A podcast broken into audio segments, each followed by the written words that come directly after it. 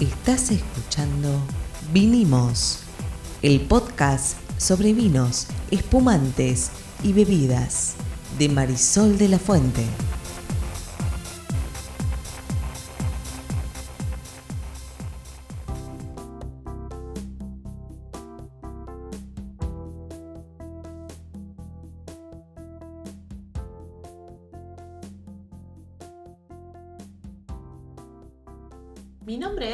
Marisol de la Fuente y soy Sol Sommelier. Y yo soy Ariel Torres y soy el que hace las preguntas del que no sabe en este podcast.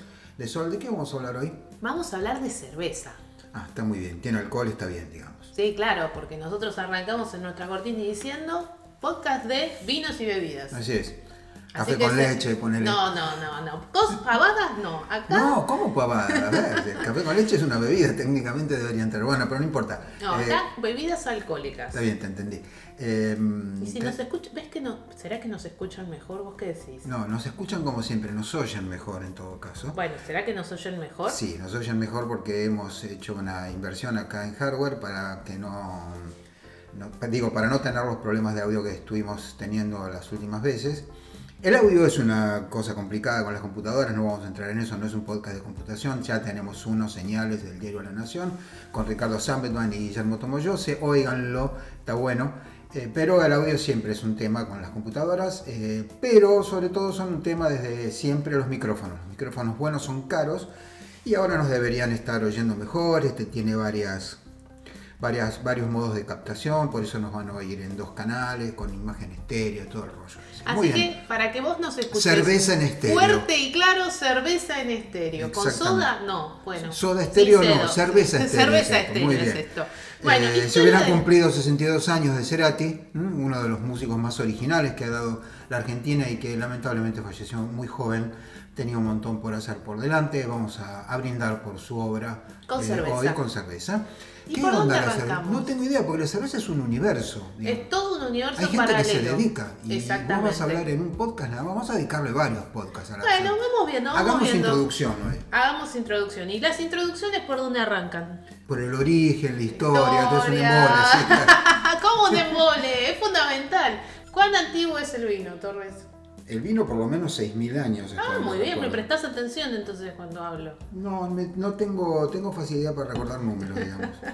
Bueno, y si hablamos de cerveza, No, en realidad deberían ser lo mismo o más, porque hay, hay grabados de pinturas de los egipcios haciendo cerveza. ¿De cuándo es la cerveza? cerveza 8000, 10000 años antes de Cristo en Mesopotamia y Sumeria.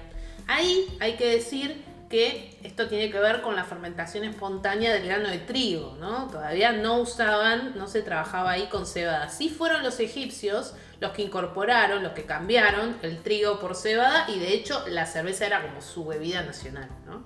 Así Mira. que la cerveza también nos viene acompañando, viene acompañando a, a- al- a la humanidad desde mucho tiempo por algo que el- hemos charlado y que no, no hace más que, confirmar algo que muchos historiadores dicen que en aquellas épocas era más complicado o más peligroso tomar agua que tomar una bebida que tuviera alcohol. No era más peligroso, era muy peligroso. ¿eh? El agua, el origen de la vida, combinar las dos cosas y lo que obtenés es un eh, brebaje eh, que te va a hacer agarrar alguna cosa que te puede matar. Así que si le pones alcohol, la cantidad de porquerías ahí se reduce. Pero hay algo más que tiene que ver con la acidez, lo mismo pasa con el pan. En un ambiente ácido también tienen problemas los bichos malos. Así que Nada, la verdad es que cuando te digan que estás bebiendo mucho, decirle no, lo que pasa es que yo soy muy tradicional. Porque esto tiene mucho tiempo. Las bebidas alcohólicas nos acompañan desde prácticamente que El inicio de la humanidad. no, sino De en realidad desde claro, desde que empezamos a desarrollar entornos urbanos y poco a poco fuimos perdiendo la inmunidad que teníamos de antemano, porque antes la verdad es que bebíamos de charcos, del río, de donde consiguiéramos agua, pero a medida que nos fuimos organizando y tal en ciudades y empezamos a, a perder un poco esa inmunidad, nos hizo falta. eh, y además también era, era más era más jodido que se muriera alguien. Cuando éramos cazadores recolectores aparecía un animal y por ahí se comía dos o tres de tu familia, digamos. Era Imagen otro- linda, No, ¿eh? bueno, pero son otros estándares. A Ah, medida que nuestros estándares de vida empezaron a mejorar y nos volvimos más civilizados, de ahí viene la palabra, empezamos a, a tomar más alcohol. No, perdón, empezamos a tomar más alcohol porque el agua seguía siendo peligrosa porque todavía no sabíamos cómo potabilizarla. hablando de civilizaciones, ¿no? Nuestros amigos, los romanos y los griegos, que los mencionan en cada charla, en cada curso, en cada clase. Bueno, ¿tomaban cerveza o no tomaban cerveza? ¿Vos qué opinas? Eh, la verdad no lo sé, mirá que es un, es un...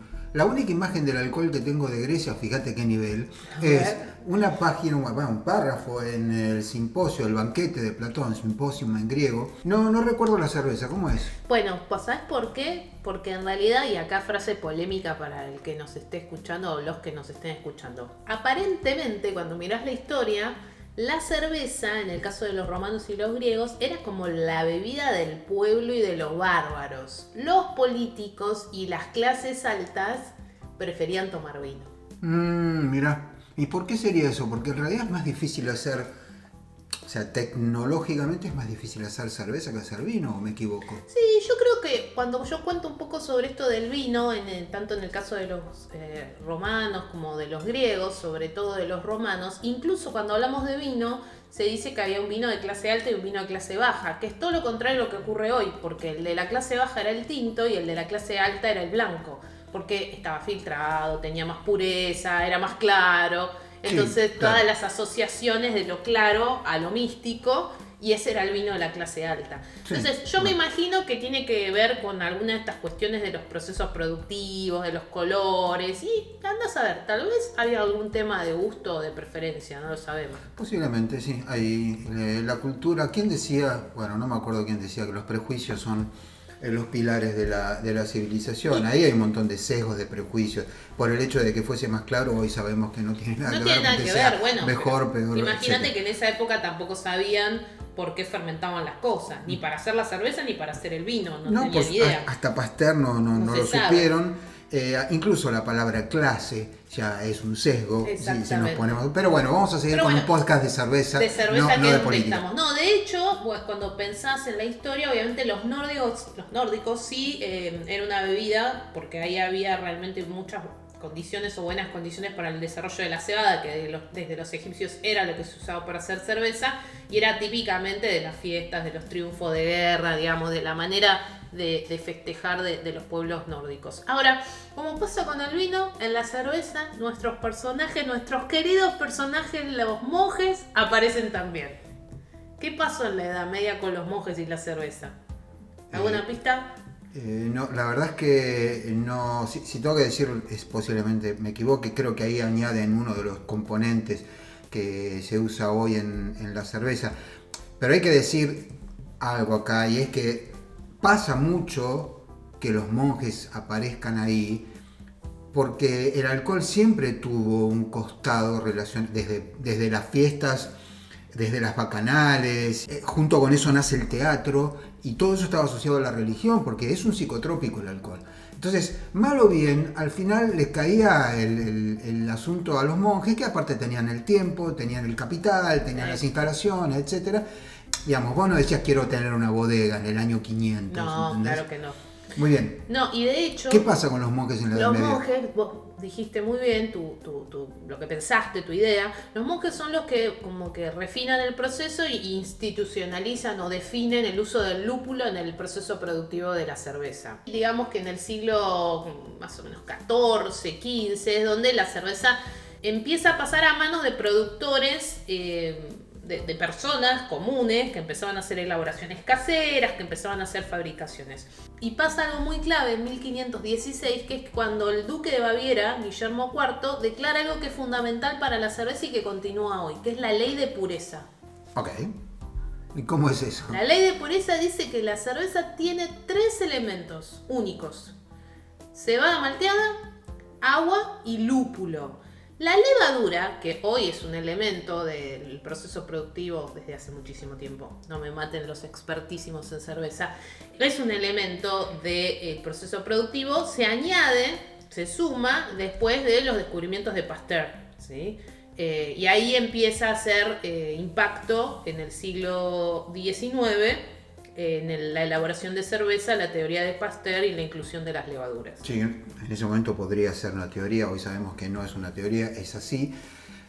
Pero la ley de pureza básicamente es como lo que hoy te dice el Instituto Nacional del Vino, que no le puedes poner azúcar al vino, digamos. O sea, es, Sí, un- no es una, digamos, ley de pureza suena, suena fuerte. Sí, estamos hablando de 1516 y de un duque, ¿no? Por eso. Del duque de Baviera. Pero, a ver, si hoy pensamos en cuáles son los ingredientes que tiene que tener una cerveza y que son los que se usan para una cerveza, son cebada malteada, agua, que tiene que ser pura, blanca, no alcalina, digamos, una buena agua, porque es lo que va- es el no- 90% de la cerveza es agua. Y sí, claro. Por lo cual, mucho de su sabor va a tener que ver con el agua. El lúpulo, que le va a dar el sabor y el aroma ese que agregaron los monjes.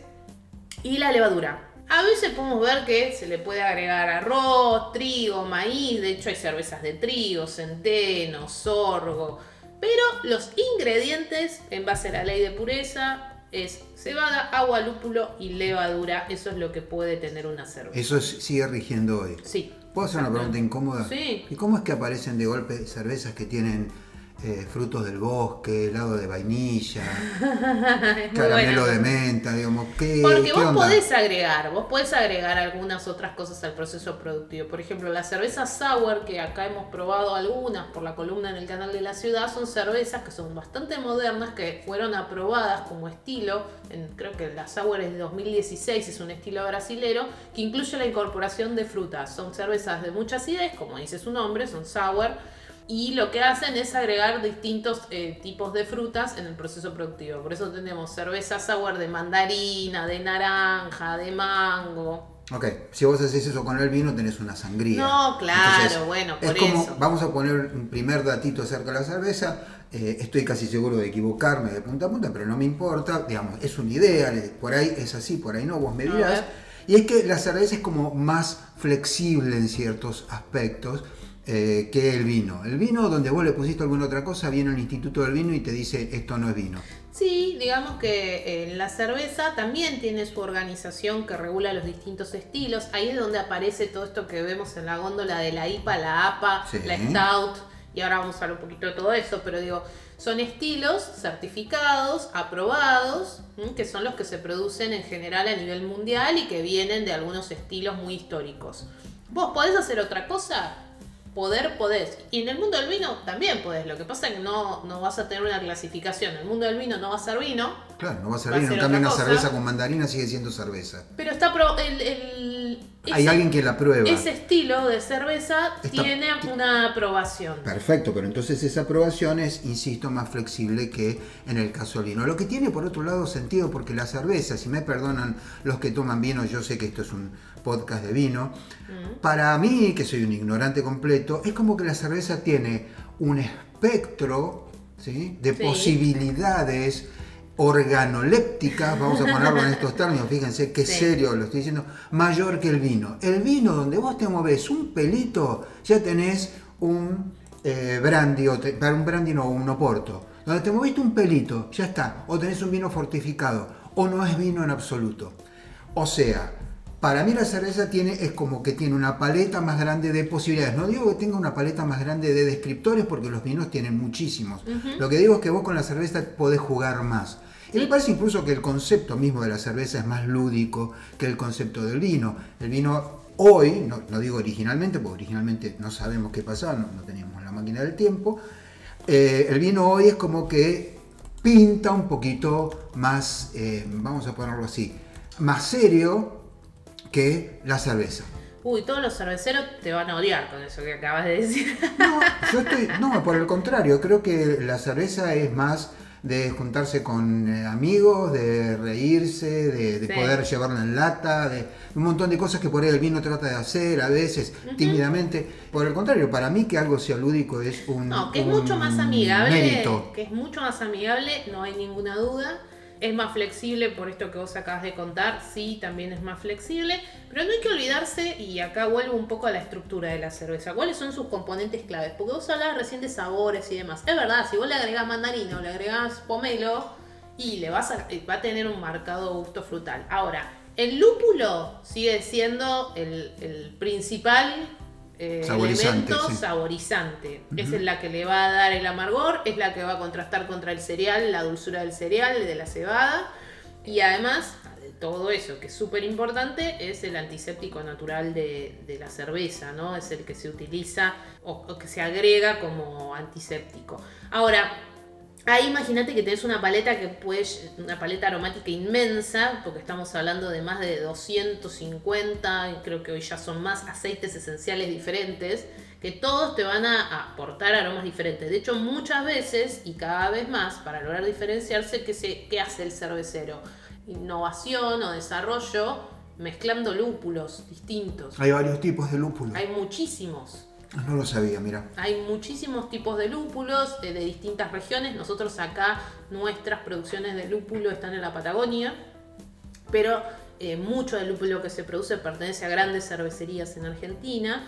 Entonces también muchos de los, de, los cerveceros más artesanales a veces utilizan lúpulos locales, pero muchas veces traen lúpulos extranjeros, eh, importan, porque además cada estilo y cada lúpulo le va a dar como un sabor, obviamente, como estamos diciendo, diferente a la cerveza, ¿no?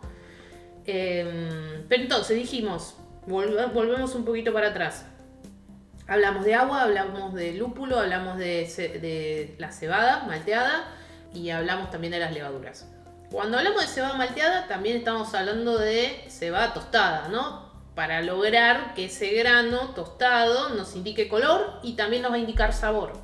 Bueno, fantástico. Ya sabemos con qué se hace la cerveza. Ahora, cuando vas a comprar una cerveza aparecen estas siglas extrañísimas. sí. Bueno, explícanos. Vamos a hablar un poquito de eso entonces, dale. Sí, por favor. Vieron que, viste que hay, vieron, viste, bueno, porque le hablo a él y le hablo a ustedes, pero vieron que hay dos tipos de cerveza, ¿no? En general, las ale y las lager. Mm, ya, yo ahí me confundí. ¿Cuál, ¿Qué es qué? Cuando yo hablo de una cerveza ale, que dice A-L-E, por ejemplo, la IPA es una Indian Pale Ale, ¿sí? Ale es el tipo de fermentación.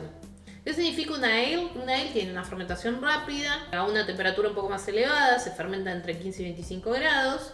Esas levaduras flotan dentro del recipiente y lo que hace es que estas eh, cervezas finalmente sean un poco más encorpadas, tienen más volumen y generalmente son las más oscuras, generalmente son las que tienen más agregado lúpulo o lúpulos más amargos. ¿Es más em, amarga entonces? no siempre, pero suele ser un poco más amarga. Se toma un poquito más caliente, o en realidad una temperatura más alta, no caliente, pero las ale pueden pueden ser tomadas dependiendo del tipo de ale entre 10 y 18 grados y está bien porque se parecen mucho más, cerveceros de vuelta no, no vengan a asesinarme, se parece mucho más a un vino. Sí, igual no van a venir, no te preocupes. Las ale tienen más cuerpo y son eventualmente más amargas y son las que son oscuras. Tienen más volumen, el, el color puede variar un poquito eh, porque va a depender también de la malta y demás, ah, pero... En general va a tener más volumen, más peso en boca, como diríamos en el mundo del vino. Está bien, pero yo quiero saber antes de abrir la botella. Entonces, cuando veo que es una ale, esperaría eso. Y la otra es la lager. La lager. La lager es esa que tomamos em, en el verano al lado de la pileta, la clarita, la cerveza rubia, suavecita. Esa tiene una fermentación más lenta, a baja temperatura, entre 5 y 9 grados. Y nacieron, estas son las que nacieron en Bohemia, Baviera, digamos, son de donde vienen esos estilos, mientras que las ales son las que vienen más de la Mesopotamia. ¿sí? la ale es la que tomaban los egipcios y la otra son las que tomaban los alemanes. Muy bien. Exactamente, y ahí sí vamos a tener liviano, fresco, ligero. Y hay que tomarla más fría. Y esa es más fría, entre 7, 10 grados puede bajarlo un poquito más si querés. Recuerden que en esta bebida, igual que en los vinos y en todas las bebidas, menos temperatura es menos sabor, menos olor. Sí, no, correcto, pero mm, eh, ahí me estaba preguntando en mi cabeza, no importa, lo hablamos otra vez, ¿qué es lo que tiene una lager que cuando sube la temperatura ya no es tan agradable? Pero no importa, voy a esto. Además de eh, las eh, ale y las lager, como no podían quedarse quietos con las siglas, son como, digamos, a todo el mundo le gusta crear siglas, Ahora están las IPA. Sí, la IPA es la de más de moda, que significa esto que te decía la Indian Pale Ale. Em, ¿Por qué Indian? En este caso particular es una cerveza que se creó para adaptarse a las condiciones de un mercado que era muy importante para el imperio británico, que era la India. La cerveza tenía que resistir el viaje, entonces se crea este estilo que es un poco más robusto, con más cuerpo, con más lúpulo, para que aguante el viaje. Se dice que el señor que crea esto, el cervecero, que se le ocurre esta idea, se llama George Hodgson, y bueno, se le ocurrió cambiar el, este, el estilo de la cerveza, crear esta Indian Pale Ale pensando en ese mercado en particular. Muy bien, ¿y qué otra hay? ¿Hay una APA, puede ser? Hay una APA, la APA, es la American Pale Ale, y ese es un estilo americano, eh, que nace ahí por la década del 80, y es una cerveza que también tiene lúpulos americanos, generalmente los lúpulos tienen nombre también, pero no queremos marear a los que nos están escuchando. En general se usa un lúpulo que se llama Cascade, Cascade para hacer este tipo de cervezas, em, varias maltas, y la verdad que es muy cercana a la IPA, ¿sí? Pero es la American, es la American Pale Ale, ¿sí? Entonces, de vuelta, a no volverse loco, lo que tienen que mirar es si están frente a una Ale o una Lager. ¿Por qué? Porque eso es lo que va a terminar determinando, valga la redundancia, cómo va a ser esa cerveza. ¿A qué temperatura la tenés que tomar Exacto. también? ¿Con qué la puedes acompañar? Exactamente. Y después van a ver que sobre todo acá en Argentina está viendo muchas variedades. ¿no? no hablamos, por ejemplo, de las Stout, que son las más pesadas, las más robustas, la típica cerveza negra. O la Porter, que es como una Stout, más ligera. Las que son las Barley Wine, que hemos, yo he hablado de esas en mi columna en la tele, que son las que a veces tienen o agregado mosto de uva o pasaron por barricas de vino. Bueno, estilos hay muchos. Lo importante es entender si estás frente a una cerveza más suave o a una más robusta por ahí para acompañar una comida. Y eso te va a determinar un poquito cuál va a ser la sensación. De hecho, hay más amargas, menos amargas. Ahí aparecen los IBUs, que son los que determinan el nivel de amargor. Las graduaciones alcohólicas son distintas. Tenemos algunas con eh, menor graduación alcohólica que otras. Bueno, todo eso va de la mano de los estilos, ¿no? Cuando lean IBU es la Unidad Internacional de Amargor. Eh, básicamente lo que nos va a decir es cuál es el nivel de amargor. Por ejemplo, una cerveza lager generalmente va a andar en 10 IBUs, mientras que una Indian Pale Ale va a tener 60. Llega hasta 100. 100 es el más amargo de todos. Y obviamente ese amargor también, como por ahí nos pasa con el vino, va a ir de la mano de eh, el tipo de mm, cereal que se usó, eh, los distintos lúpulos que se usaron, El proceso productivo, proceso acidez, ¿no? A veces puede tener mucho ibu, pero no tener una sensación tan amarga o viceversa. Bueno, eh, como verán y como eh, adelantamos, el tema de las cervezas da para Largo. un millón de podcasts, pero hoy quisimos dar un panorama de cómo se originó. Se originó igual que el vino y que muchas otras bebidas alcohólicas, de las que nunca hablamos todavía, pero que ya vamos a hablar en algún momento. Y eh, hay básicamente dos grandes grupos, que son las Lager y las Ale. Simplificando, ¿no? Simplificando mucho, por ejemplo, no hablamos de las cervezas negras, que hay una legión de gente que es fanática de las Sí. cervezas negras, y hoy estamos viendo una, un- una especie de, de explosión de variedades en la Argentina, que existen en otros países, pero seguro. las estamos viendo acá. Y bueno, le dedicaremos más de este podcast que se llama Mínimos. Mínimos Podcast. Nos vemos en el próximo capítulo. Chao.